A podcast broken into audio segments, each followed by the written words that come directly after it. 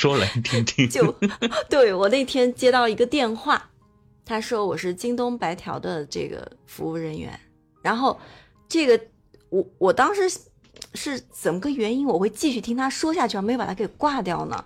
是因为有一次我在自己使用手机的时候啊，好像无意间滑到了京东白条这个东西，因为每次付款它都不会跳出来让你选干嘛呢嘛，我就印象里面感觉自己好像是无意间点到了，但是呢。就很模糊这个印象，你知道吧？但但我心里就有点害怕，因为听到白条这个东西，就就觉得是要欠人欠人钱，你知道吧？所以所有的那种关于什么，嗯，贷款呐或者什么的，我都不会去碰。但是我就有有印象，我好像有一次无意间碰到了，哎呀，我心想，哦，会不会是因为我那次的误操作，所以他给我打电话，然后还给我，然后我继续听他讲，他说您是不是呃在京东白条，嗯，这个操作了什么什么什么？然后后来我说我说我说我有一次好像是无意间碰到了，他说那您这样，您按照我教您的操作来看一看，然后我就按我就心想那我就按他，这个时候我还是相信他的，然后我叫他操作，打开了京东，然后按他指示打开京东白条，然后他说你点上面的三个点。然后点开上面的，它一般都会出现一个这种菜单栏，对不对？菜单栏第一个什么，第二个是什么？第二个，然后他说：“你看你最后一个有没有呃叫做那个原话我记不得了，意思就是说取消白条。”我说没有啊，我说我最后一个是这个，就他报的一二三四五都对，但是到第六个的时候，他说第六个就取消白条，我说没有这个东西啊，他说哦，那就是您上一次误摁了，误操作了。他这样，您不用紧张，按照我的要求，您可以撤销您之前的操作。我就心想，好，那我就按照你操作。但是这个时候开始敲警，他会不会骗我？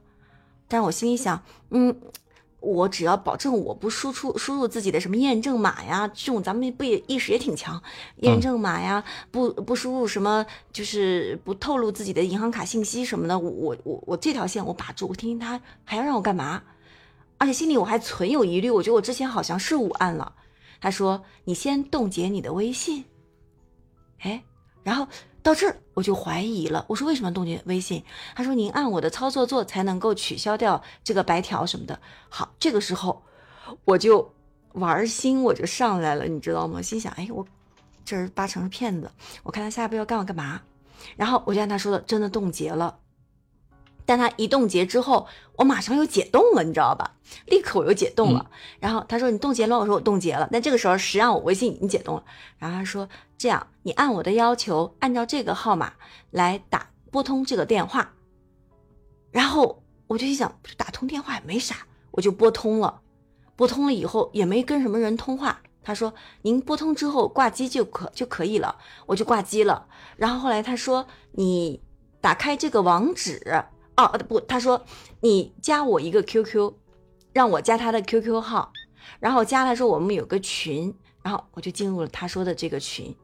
当时我没有仔细看啊，因为当时我就心里面很刺激，觉得啊进入这个群，我还没有看这个群里有哪有几个人，有多少人，像我这样的人有多少个没看，你知道吧？然后事后再看，里面其实就只有我和他，还有一个也是他们那儿的人。然后后来。他说，然后他他就放了一个截屏给我，就是告诉我要打开浏览器，然后进入这个网站，你可以看到自己个人信息信息。我打开进去一看，哇，我的姓名、身份证号，包括我的手机号，全是正确的。嗯，这就这个时候我又有一点点相信了。对，这个时候我有点相信了。然后我心想，但是呢，我心里还是。很疑虑，但是我心想，我再复盘一下刚才我操作。对，首先我没有告诉他泄露我的验证码，也没有告诉他的个人其他的个人信息、银行卡信息。好，接着问，他就接着问，他说你是不是也在这种嗯手机银行的 APP 上进行过贷款？你有贷款吗？然后我说你有商业贷款吗？因为我们家房子还有贷款。我说呃有啊。他说那你打开手机银行 APP。然后我这个时候就有点紧张了，然后因为我跟他在一直，我说你为什么让我打开 APP 呢？你看他教这个教教就什么叽叽嘎叽叽嘎，跟他跟他跟搅了半天。然后这是个女的，你知道吗？后来他说，我已经跟您通信半个小时了，还没有帮你解决问题。这样我找我的领导来来帮助您，换了一个男的。换了一个男的之后呢，这个男的就脾气显得很急躁，而且还带点方言口音。然后他说：“嗯，你按我的操作怎么怎么。”然后我就随便打开了一个不重要的银行。他说：“你可以看到贷款吗？我看到你的贷款什么什么利率是不是在多少多少以下？”我说：“不是啊，没有你说的那么低啊。”他说：“那你肯定就已经形成了贷款事实了。”然后他说：“你按我的操作可以取消这个贷款。”然后我说：“怎么操作？”他说：“你点开贷款，点申请，填入个人信息，然后。” 我心想，那我这个要填进去进去，不就形成了贷款事实了吗？对，对不对？然后我说不对，你是骗人的。然后我挂了。嗯，挂了以后呢，我就在想，毕竟跟他韶顾了半天，这个时候已经四十分钟过去，你知道吗？嗯我想看我还是报警吧，我就打了幺幺零报了警，跟他们说了。打完之后，然后那个幺幺零的那个女孩就跟我说，她说，嗯，稍后我们会有民警电话跟您联系。然后我在那等啊，我心想，首先再复盘一遍，我没有拿钱出去，我没有泄露自己的个人信息。好，然后过一会儿，我们的这个门卫师傅跟我讲说，警察来找你了。我说啊，不是说电话给我的吗？警警察，我然后那个小民警跟我说，我们本来是不想来的啊，我这个 打你电话已经打不进来了，你知道吗？他说，嗯我们怀疑你已经被呼叫转移了。我说不可能，我没有做什么操作。事实上，就是在我之前打那通电话的时候，对他已经让我的呼叫呼叫转移到了那通电话上面了。我说天呐，真是太可怕了。然后后来我就我就跟他讲了这一系列操作，然后他我说他下一步会干嘛？我特别好奇。然后呢，民警说下一步他就有可能让你形成贷款，然后贷了款之后，他让你打到他指定的账户。我说那这个钱还有可能性被追回来吗？他说基本上不太可能，因为他会 不会让你集中打到一个账号上，他会让你分别打很多账号，而且这账户全是境外账户。如果你真的按他的操作打出去的话，那你的这个就是你的钱是百分之百追不回的。嗯，还不像你 你银玲你说的那种诈骗方式，我可能还能形容一下这个人长什么样，对吧？那么有可能性会把他找找到，但这种就完全不可能了。然后我又亲身经历了一次 电话诈骗，自那以后，我可能被京东白条的这种诈骗分子，嗯，识别为这种这种易受骗人群，所以我每隔两天就接到京东白条的电话。嗯 嗯。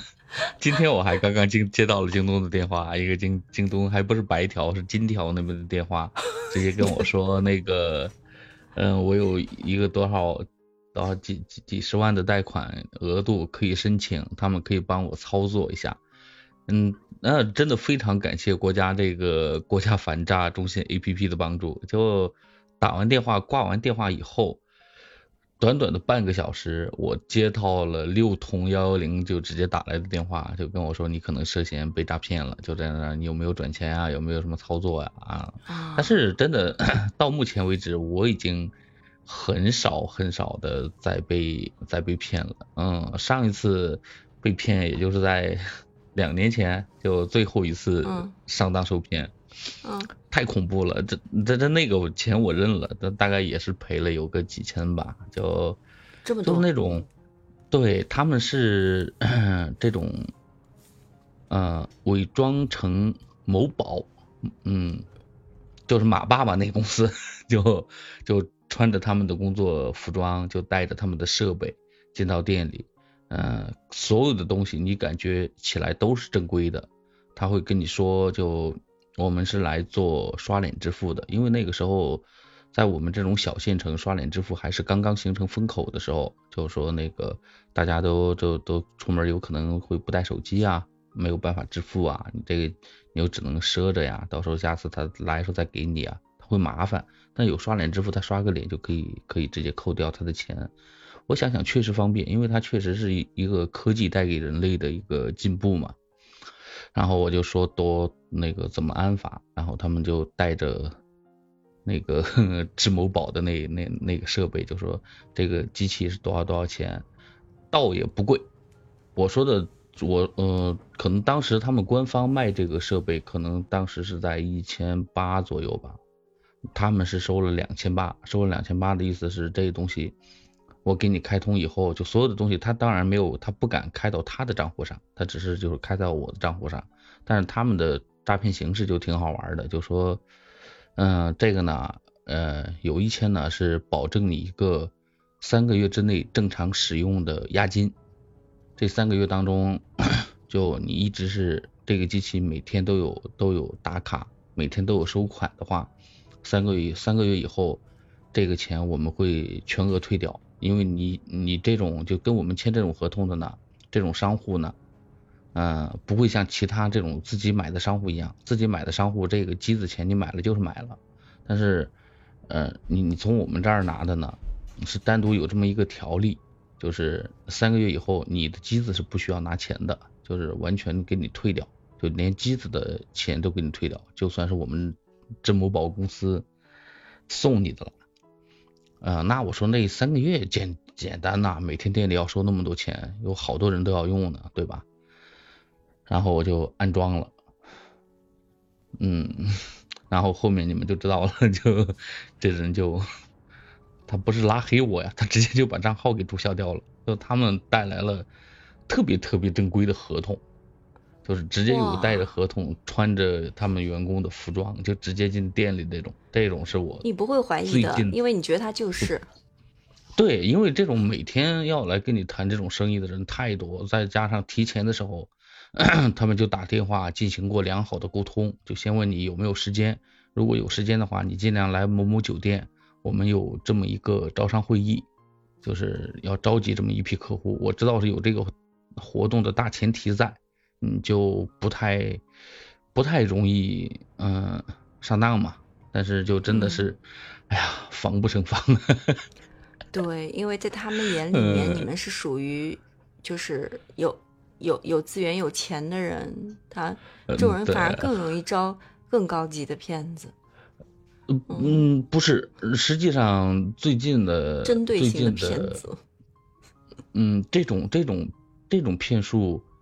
最近好流行的，呃，也在直播间里提醒一下，如果说有有家里是在呃乡镇或者说农村这种这种，尤其是有家里有自建房啊、有平房这种，如果如果大家有机会去到农村的话，会经常的发现到有一些农户的屋顶上是有光伏设备的，发电设备，光伏发电的一种设备。嗯嗯嗯，最近是这边是已经出现了这种骗术，因为我这个我不。